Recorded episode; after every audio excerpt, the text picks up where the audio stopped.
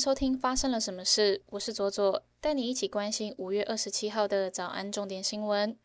指挥中心昨天宣布新增八万一千九百零七例新冠肺炎本土案例，新增死亡人数为一百零四人，中重症案例为三百三十三人，死亡及中重症人数都创下单日新高。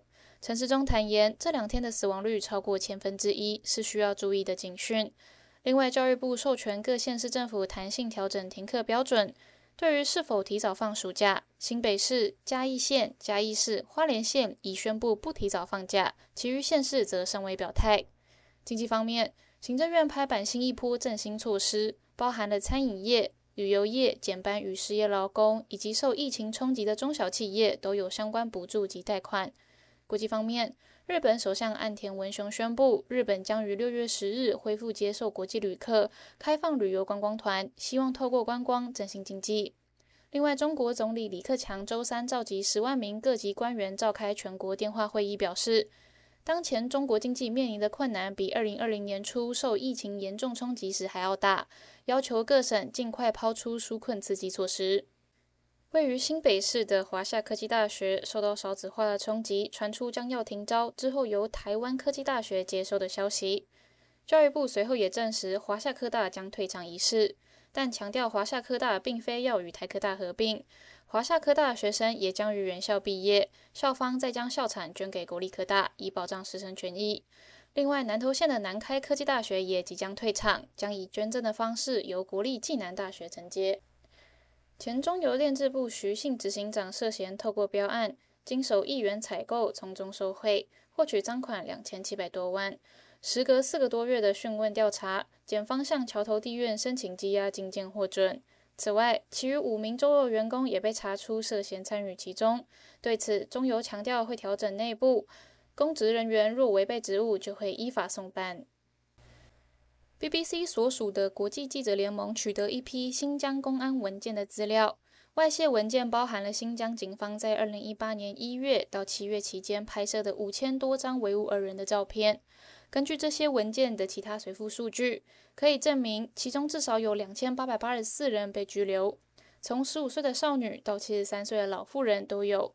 至于那些被关进在教育营的人士，有迹象表明。他们并不是中国当局长期以来一直声称的那种自愿进入的学生。照片显示，警卫手持警棍站在一旁。一套警方内部指引描述了对于那些试图逃跑的人可以实施开枪击毙的政策。任何学生在设施之间被押送转移，甚至在送往医院的路上，都必须蒙头、戴上手铐和脚镣。经过 BBC 的查核。这批文件的照片与个人资料都没有造假的迹象，加深了资料的可信度。接下来，我们来聊聊今天的发生了什么事。我们今天要聊的主题是来自于云林县土库镇的故事。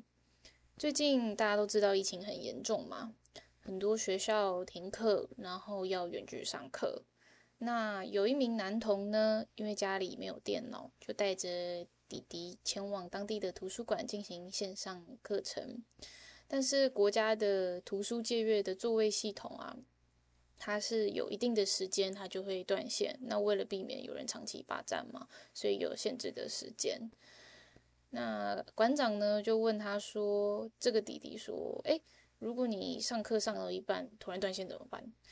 然后弟弟就回答说：“哦，没关系，那我就跑去柜台，我再刷一次就好了。”那 馆长发现之后就说：“没关系，弟弟，我把就是我叫馆员把这个座位系统关掉，那你就在这个座位的电脑就是你的，然后让你可以专心上课。”那这一篇贴文一出来呢，就引发了网友很大的热议，觉得它是一个很暖心的故事。那这也是一个很有温度的图书馆。那这也让我忍不住去想啊，我们都已经二零二二年了，我们大家原本在学校上课，看起来好像上的好好的，没有什么太大的问题。可是疫情一来呢，在大城市的小孩可以舒舒服服的待在家里面上线上课程，但某一些小孩却需要出门才有电脑可以上课。在疫情底下，数位落差这件事情就会浮现出来。我们可以先来讲讲什么是数位落差。简单的说，就是因为经济啊，或是地区等不同的条件，让一个人可以取得数位资讯的品质有所落差。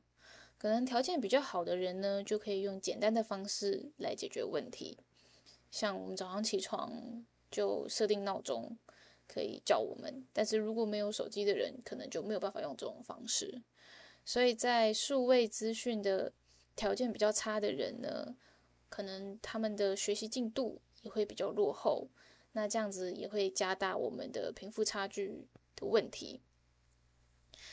那不论是跑得比较慢慢的电脑，或是呃讯号比较差的网络，都可以算在数位落差的这个范围里面。在台湾，根据网络的资讯中心的调查，我们家户的上网率，我们非偏乡的地是八十三 percent，就是家户上网率的部分。但是在偏乡的话，只有七十 percent 左右。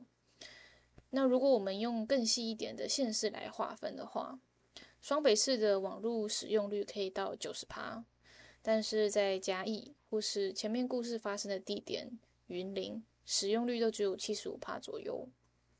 报道者之前就有报道过，呃，花莲的三名国中在停课以后，国中的校长要到处打电话，然后去筹措平板或是电脑设备。那最后，将近有四分之一的学生都要跟学校借电脑跟平板，才有办法在家里上课。这其实不是台湾独有的问题啦，像呃菲律宾，因为学校停课，也是因为疫情的关系。那有些乡村的学生呢，没有电子设备，就会被直接，呃，有点像是被迫辍学的概念。那当地的职工啊，为了要解决这个问题，是带着黑板，然后跟他们的教具直接搭火车跑去当地乡村教书，才避免了这一些呃少年被停学的困扰。那我们再看邻近的日本，日本其实在疫情之前就有注意到数位落差的问题。那疫情来袭之后呢，他们也加快了补助的脚步。日本他们发起了一个叫做 Giga Project 的方案。他们是一台电脑会补助四点五万日元，当时的汇率差不多相当台币一万多块钱。那政府带头采购呢？呃，日本的国内跟国际大厂也都很开心，因为一方面，呃，日本也可以政府可以解决他们数位落差的问题，学生他们也可以得到需要的电子设备。那国际大厂、科技大厂呢，他们也赚得盆满钵满，所以有点像是三赢的局面。那台湾看到日本的政策很不错，也有样学样。呃，教育部在去年年底推出了数位学习精进方案，他们拨了两百亿元的预算，那预估要采购五十到六十万台台的平板或是笔电。但其实这个方案的规划是今年五月才开始采购，六月底才会到学校。我们还不用算后面的培训啊跟准备的时间。面对我们目前迅速扩张的疫情，这段真空时间还是有一些来不及了。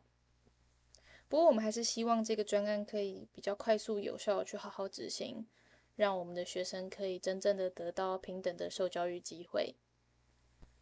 以上就是今天发生了什么事。我是左左。我们周一再见。